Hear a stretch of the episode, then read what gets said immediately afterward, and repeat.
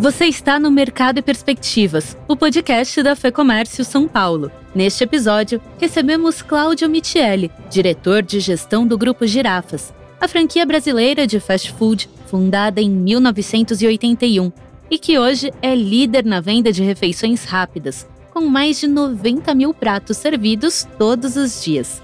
Nesta conversa, vamos falar sobre os impactos da crise na rede de lanchonetes, que conta com 400 unidades espalhadas por 130 cidades brasileiras. Foi um baque violento. Nós, do dia para a noite, perdemos cerca de 80%, até um pouco mais de 80% do faturamento. O Cláudio fala também sobre o desenvolvimento da plataforma Quick, em parceria com outras empresas de alimentação e que pretende organizar em uma só base todos os pedidos de delivery e trata ainda do cenário de retomada dos planos de expansão da marca. Olha, a gente vem um ritmo bom de expansão, bem acelerado. Aqui até o final do ano nós vamos estar inaugurando aí toda semana pelo menos uma unidade, só para você ver, entender. No Dia das Crianças desse ano a gente já teve um movimento muito semelhante, até um pouquinho superior do que o de 2019, Dia das Crianças de 2019. Vamos então à conversa com Cláudio Michele, diretor de gestão do Grupo Girafas, em mais um episódio do Mercado e Perspectivas. Cláudia, obrigado pela entrevista. Eu gostaria de começar falando um pouco sobre os impactos da pandemia nos negócios do Grupo Girafas. Vocês estavam vindo de um 2019 bem agressivo, bem acelerado. Como que foi que a empresa sentiu? O que, que mudou no planejamento de vocês de 2019, 2020 para cá? Realmente, como você disse, a gente vinha num, numa acelerada, né, num ramp aí forte. 2019, início de 2020 também. Temos o ano aí crescendo em fevereiro a dois dígitos em relação a 19, que já tinha sido um ano bom, e de repente, do dia para a noite, veio esse maremoto, né, esse, tsunami no mundo e, obviamente, no Brasil, que atingiu não só os girafas, mas todas as empresas, né, independente do setor, né, foram atingidas fortemente. E a gente não foi diferente. Nós temos boa parte, ou a maior parte dos nossos restaurantes estão localizados em shopping centers que foram afetados pelas políticas de fechamento, de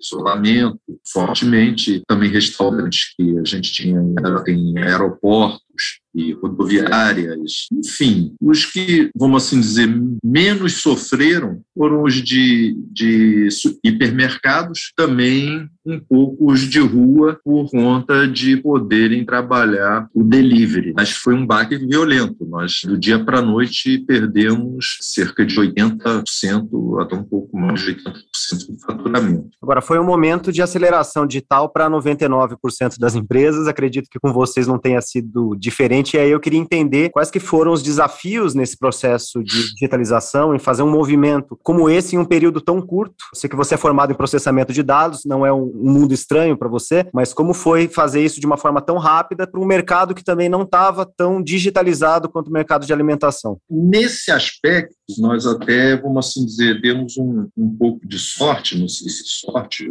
como pode ser chamado, porque o Girafas, tradicionalmente, ele já desde sempre é uma empresa que sempre investiu muito no digital, né? desde questão de soluções de ponto de venda, questões de solução de integração livre. O que aconteceu foi o seguinte, como a gente desde sempre já trabalhava essas plataformas, houve de fato sim uma aceleração do processo que se deu com a gente de uma forma geral nesse mercado de tecnologia. Eu acho que ia acontecer naturalmente se não houvesse a pandemia em 10 anos, foi acelerado para dois. De novo, no nosso caso, essa, essa aceleração foi mais fácil ou menos traumática no sentido de a gente se adequar a ela pelo fato da gente já estar tá trabalhando uma série de soluções desde sempre, como você deve ter visto aí na mídia, a solução do Quick, que era algo que a gente já vinha trabalhando desde antes da pandemia, soluções na área também de atendimento ao cliente, como o app nosso que permitia já desde pedido de delivery, mas o takeaway e o própria compra com serviço de balcão, como se fosse um totem de bolso. Então, eram projetos que já vinham em andamento e que nós tivemos simplesmente que acelerar, ou seja, não tivemos que sair do zero, é isso que eu quero dizer. Já vínhamos todo um planejamento, tivemos que pegar nesse momento, é, acelerar no sentido de fazer com que as coisas acontecessem mais rápido. Como que a empresa está estruturada hoje, Claudio? Você falou do Quick, app de entregas, né? Que eu acredito que funcione de uma forma muito similar a outras plataformas, como o iFood, Rappi. Não, não. O Quick ele não é um app.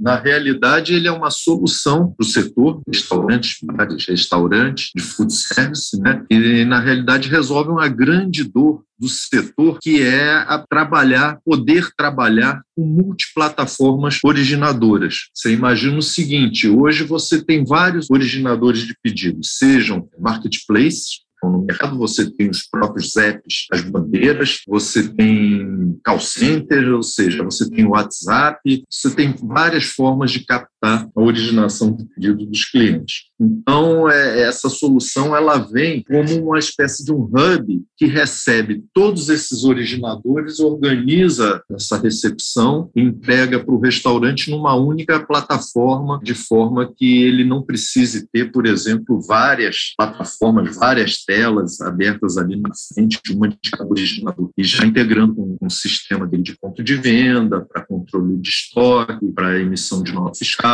Isso vai possibilitar a muitos aí que hoje não, não conseguem trabalhar com mais de um ou dois originadores que possam abrir esse mercado no sentido de, de utilizar tantos quantos originadores eles têm interesse em usar. Agora, Cláudio, uh, olhando um pouquinho para a parte offline, falando um pouquinho de formato das lojas, né? Como que você vê que a pandemia mudou na parte física mesmo dos estabelecimentos? O que está se destacando? Lojas menores, modelos mais focados no delivery, no take-off, containers, enfim, que modelos que vocês estão projetando? Olha, o que a gente sente é o seguinte: tem vários aspectos a serem considerados desde questões internas, vamos assim de gestão, que passam, por exemplo, por uma redução de SKUs dentro da, da unidade, no sentido de otimizar melhor o custo de estoque, manipulação, e, como assim otimizar esse capital tá ali mobilizado no estoque, né, ao próprio investimento numa unidade nova, onde a gente tem buscado viabilizar modelos mais econômicos, onde você exige um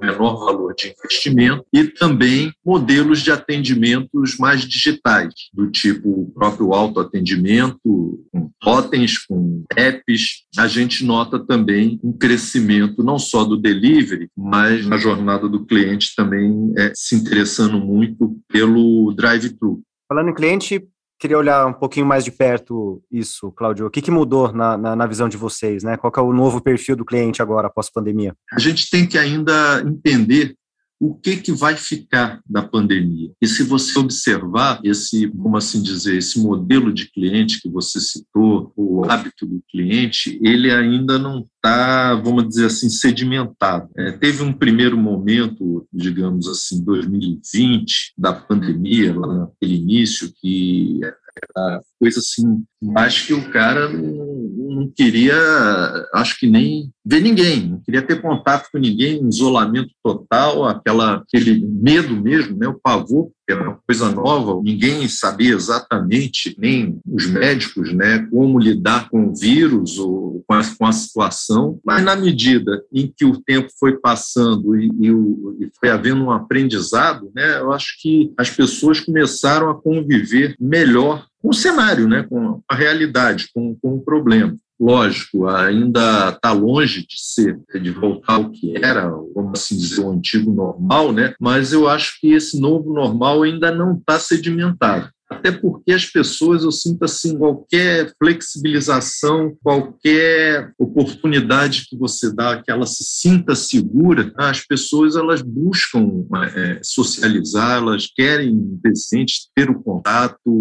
Eu acho que a gente ainda, ainda vai levar um tempo para definir como vai ser esse novo normal, mas eu, eu tendo a achar, pensar que ao longo do tempo esse novo normal deva se aproximar bastante do antigo normal, tá entendendo? Óbvio, alguns hábitos que antes não existiam ou que as pessoas usavam pouco, tipo delivery, com certeza ganhou um mercado, uma fatia maior. A pessoa antes não fazia, passou a fazer, quem fazia uma, semana, uma vez por semana passou a fazer duas, três, e isso realmente vai ser ampliado. Muitas pessoas que tinham resistência a usar ferramentas de tecnologias, tipo os apps em smartphone, ou mesmo isso aí realmente entrou e vai ficar. A questão de reuniões como essa que a gente está fazendo online, aquela coisa de você fazer uma viagem na ponte aérea, um bate-volta para fazer uma reunião que você hoje pode fazer online. Isso veio para ficar. Mas no que diz respeito a alimento, de, de, de lazer, tende a voltar principalmente turismo, esporte, os shoppings já começam a retomar o seu movimento. Só para você ver, entender. No Dia das Crianças desse ano, a gente já teve um movimento muito semelhante, até um pouquinho superior do que o de 2019, Dia das Crianças de 2019. Cláudio, para encerrar, queria falar um pouquinho como estão os planos de expansão de vocês e como estamos no final do ano já, as expectativas para 2022. Olha, a gente vem um ritmo bom de expansão, bem acelerado. Aqui até o final do ano nós vamos estar inaugurando aí toda semana pelo menos uma unidade e para o ano que vem nós já temos previsto aí cerca de 30 restaurantes. Estamos desenvolvendo alguns projetos também piloto, né? Projeto piloto na área de uma marca digital para de alimentação. Enfim, é bem interessante, está muito interessante. Nós estamos bem acelerados nesse sentido. Ouvimos aqui o Cláudio Michele, diretor de gestão do Grupo Girafas. E eu lembro que se você também é empresário e está aberto a novas soluções, vale a pena conhecer o lab.fecomércio.com.br. É o espaço onde os associados da Fecomércio têm acesso a informações estratégicas, índices econômicos, legislação atualizada e soluções para facilitar o dia a dia da sua empresa. O link eu deixo aqui na descrição. Eu sou a Thaís Lenk. A entrevista e o roteiro deste episódio são de Fernando Saco e a edição do estúdio Johnny Days. Obrigada pela sua companhia e até a próxima!